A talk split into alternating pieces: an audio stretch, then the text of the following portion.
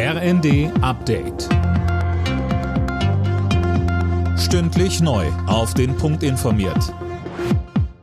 Ich bin Dirk Jostes. Guten Morgen. Die Laufzeitverlängerung der Atomkraftwerke in Deutschland ist heute erneut Thema im Bundestag. Zwei Tage nach der ersten Debatte steht die Abstimmung an. Die Meiler Emsland, Neckar-Westheim 2 und Isar 2 sollen angesichts der Energiekrise bis mindestens Mitte April kommenden Jahres am Netz bleiben. Eine Woche vor dem Start der Fußball-WM in Katar ist von WM-Stimmung in Deutschland noch nichts zu spüren. Laut ARD Deutschland Trend will sich mehr als die Hälfte der Deutschen kein einziges Spiel ansehen. Für den sportpolitischen Sprecher der Unionsfraktion Fritz Günzler kein Wunder. Er sagt im ersten. Ich glaube, man ist sich einig, 2010 ist eine Vergabe erfolgt, die hätte so nicht erfolgen sollen. Äh, aber es kommt auch noch dazu, dass wir natürlich in der arabischen Welt eine Weltmeisterschaft haben, äh, wo wir jetzt auch eine Verschiebung haben. Und Weltmeisterschaft im Advent ist natürlich für uns etwas ungewöhnlich.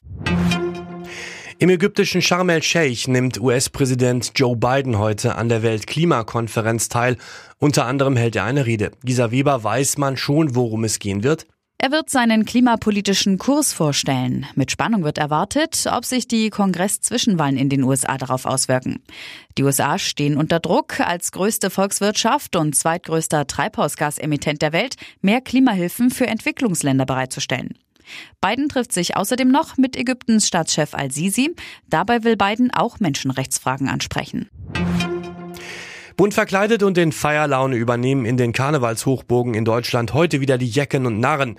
Nach zwei Jahren mit drastischen Corona-Einschnitten wird die neue Session heute um 11.11 Uhr wieder ohne Maßnahmen eingeläutet. Unter anderem Köln rechnet mit Zehntausenden Menschen. Alle Nachrichten auf rnd.de